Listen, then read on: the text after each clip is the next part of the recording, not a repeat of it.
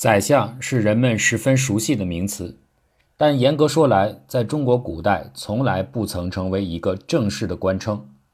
商代的宰只是王室内廷的总管，相在周代也只是赞相礼仪之人。《周礼·秋官·郑玄注》：“出接宾曰宾，入赞礼曰相。”这可能是我们的大宾相的来历。先秦时代或以宰相二字连称。如《韩非子·显学》记载，故明主之立，宰相必起于周部，猛将必起于卒伍。这里的宰相只是泛称掌握政权的大臣，与后世人们所说的以宰相作为辅弼天子、统领群臣、总揽政务、一人之下万人之上的最高行政长官是不同的。秦汉以后，历朝都有宰相制度，秦汉之丞相、三公。唐宋之中书、门下、尚书三省的长官，以及同平章事；明清时代的大学士等等，都谓之宰相。但这些都只是习俗上延续下来的称呼。历朝的宰相制度既有因袭，也有严格，其间的发展变化有一个规律，就是皇帝不断的用内廷私人机构来掣肘外朝宰相。当后者终于取代了原先宰相的职权时，又受到皇帝新设立的私人班子的制约，这个循环一直没有停止。汉代以中朝尚书来制约外朝丞相，唐五代时期用翰林学士枢密使分割宰相的职权，明代用皇帝的秘书班子内阁大学士取代中书职权，清代又用参谋性质的军机大臣架空内阁，这是历史上最为突出的几个例子。与秦汉的丞相制相比。唐代宰相制度在左天子、总百官、治万事这个根本职责上没有变化，但是在很多具体制度上有自己的特点。秦及西汉初期的所谓宰相一般只有丞相一人，而唐代的宰相是一个集体，所谓名由不正，或以三省长官为相，或以他官为相，有真宰相，还有形式上的史相。秦以及西汉的丞相府是唯一的宰相机关，而唐代以三省为宰相之司存，又有政事堂、议政处分公事。秦汉的丞相职权十分广泛，唐代宰相的职权就小得多了。唐初宰相制度直接因袭于隋，而隋的宰相制度又基本上总结了汉魏以来宰相制度的变化。汉魏南北朝时期。尚书、中书、门下三省依次摆脱了公官的束缚，独立为属。东汉的尚书令、曹魏的中书令、晋以及南朝的侍中也都先后实际执掌过权柄。但是三公就是太尉、司徒、司空，在名义上仍然不失为宰相之号。这个时候，三公皆治属僚，自有一套机构，也有一定的职权。可以说，宰相名号和宰相的职官是分离的。隋文帝即位以后，在官制整顿上采取了一系列办法，其中最重要的行动就是废除三公辅僚，为三省长官的实际相职正名。三公既废辅僚，又没有独立的官署，于是其行政关系就自然拨到了尚书省名下。就五代史职官制说，自隋唐以来，三公无职事。自非亲王不恒制，与宰臣则为加官，无单制者。这个意思就是说，从隋唐时代的实际情况来说，三公不过是亲王的荣誉头衔，或者是包括宰相在内的大臣的加官，而没有人单独担任过三公职务。他已经不是什么具体的职务。于是乎，三省长官就成了名副其实的宰臣，可以说是真正的宰相。隋代还有另外一种宰相，即或以他官参掌机事及专掌朝政者，并为辅弼。例如柳树以兵部尚书参掌机密，于世基迁内史侍郎，与纳言苏威、左一卫大将军宇文述、黄门侍郎裴矩、御史大夫裴运等参掌朝政。这个制度开了唐代以他官为相的先河。唐初的宰相制度继承于隋朝，但是后来有很大的变化。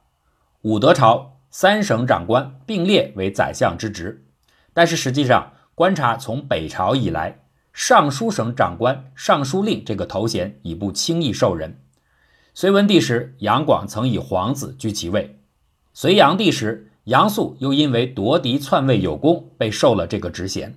这都是一种很珍贵的荣誉称号。所以在隋代，就是以尚书省的次官左右仆射为本省实际首长，并为宰相正官。如于庆泽为尚书仆射时，隋文帝对他说：“卿位居宰相。”唐初，李世民担任过尚书令，但是他东征西讨，常年在外征战，他不可能实际处理尚书事务。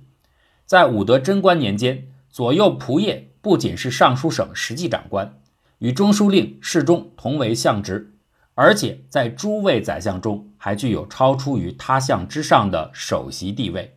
比如武德朝的裴寂、萧雨，贞观时的房玄龄、杜如晦。都是担任仆射，而实际秉持大权。唐武德年间还没有以三省长官以外的他官任宰相事的，但从贞观元年起，以他官御宰相事的记载就不绝如缕。这里有两种情况：一种是以资格较浅的官员加参议朝改、参知机务、参知政事、专点机密之类的名号与宰相事。另一种情况是给一些老资格的功臣元勋加平章事或同三品名号，使其得以继续御闻宰相事务。所谓平章政事，就是共议军国政事的含义。贞观十七年，太宗初立晋王李治为皇太子，诏以元老萧雨为太子太保，李绩为特进太子詹事，并同中书门下三品。太子太保、太子詹事，这都是东宫重重的官职。当时为张重东宫之选，故让旧相元老萧、李二人挂职于此。但是太宗又怕有屈皆资，委屈了这些老臣，因而又特地设立了一个同中书门下三品的名目。若仅从品序来说，太子太保从一品，詹事正三品，都已经是三品以上的官。这里所谓同中书门下三品。意思是说，可与两省的三品官，因为中书门下只有中书令和侍中是正三品官，你们与两省的三品官、中书令、侍中是同知政事，这样就又多了一个以他官御宰相事的名号。贞观年间的上述两类以他官御宰相事的情况，到了高宗发生了一系列改变，在高宗朝挂参知政事、参与朝政等名号。行使宰相事的已逐渐减少，到玄宗时，特别是安史之乱以后，就几乎绝迹。北宋时代有以参知政事为副宰相的例子，其实是远绍唐初的制度。与此相反，同中书门下三品和同中书门下平章事，在高宗时则相继成为固定的正式宰相的新名号，而且使用越来越普遍。所谓自是以后，中堂之事不能改。总之。同平章事和同三品，已经从太宗的时期为了优待个别元老重臣得以御宰相事的名号，到高宗时变成正规的宰相名称了。如果仔细分析，还可以进一步的发现，同三品和同平章事的使用还是有差别的。一般来说，本官是尚书省六部侍郎、中书门下两省的侍郎或卿监者，为相多称同中书门下平章事。而本官是六部尚书，任相时则多称同中书门下三品。这种情况，如果说在开元前还有个别例外的话，此后似乎成了不成文的惯例。结果，同平章事成为任用资历较低的宰相的称号。也有人在宰相任上由同平章事升为同三品。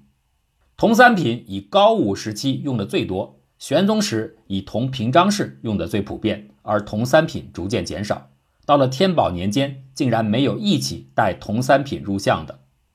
肃宗时有李林这一个例外，由同平章事升为同三品。到了代宗，升中书令、侍中为正二品，那同三品的名称就最终绝迹。在同三品被废弃不用之前不久，三省长官作为宰相职官的地位也在发生动摇。如前所述，武德贞观之际。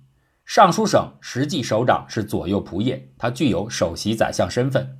高宗继位时，李绩为尚书左仆射，又加同中书门下三品。仆射本来是从二品，位为宰相正官。同三品新创不久是一个时髦的名称，高宗就给李记加同三品，也就是为了提高李记的身份。但从此开了一个先例，凡是出任仆业者，必加同中书门下三品。个别情况也有仆业加同平章事的。长安四年，窦卢亲望由开府仪同三司拜左仆射时，诏书中没有提同中书门下三品，亲王就不敢去中书门下参议政事。几天之后，又有了新的诏书，令亲王知军国重事，这时他才履行职责。从此又形成一个惯例：如果只空出仆射之任，不加同三品的名号，就不再担任宰相之职。开元以后，为仆射者已经很少加同三品的职衔，所以他实际上被摒弃于宰相行列之外。天宝十三年正月，范阳节度使安禄山入朝，求兼任相职。由于杨国忠等人的坚决反对，玄宗乃以只加左仆射而已。安禄山求相不得，而被加授从二品仆射，也许对他是一个安慰。但这个时候，仆射已经不是宰相，这个事实已经十分明显。开元天宝年间，李林甫、杨国忠都是以中书令为首席宰相的，但是自从杨国忠死后，中书令一职除了有崔元一度担任之外，基本上就不再出售了，侍中也只有苗晋卿在肃宗朝一度为之，因此可以说大体上在安史之乱之后，两省长官已经基本停止单授。大历二年，中书令、侍中都升任正二品，只有藩镇勋臣才能够带有这种称号，从而也就失去了作为宰相职官的意义。王求在《宴议代谋录》卷一中这样说。唐朝宰相名色最多，若仆射，若内史就是中书令，若纳言就是侍中，若参与朝政，若同二、同三品，其为相则君也，而为同平章事，乃资历之最前者。自天宝之乱，多以资前者为之，而此名一定不易矣。这段话呈现的基本就是真实的情况。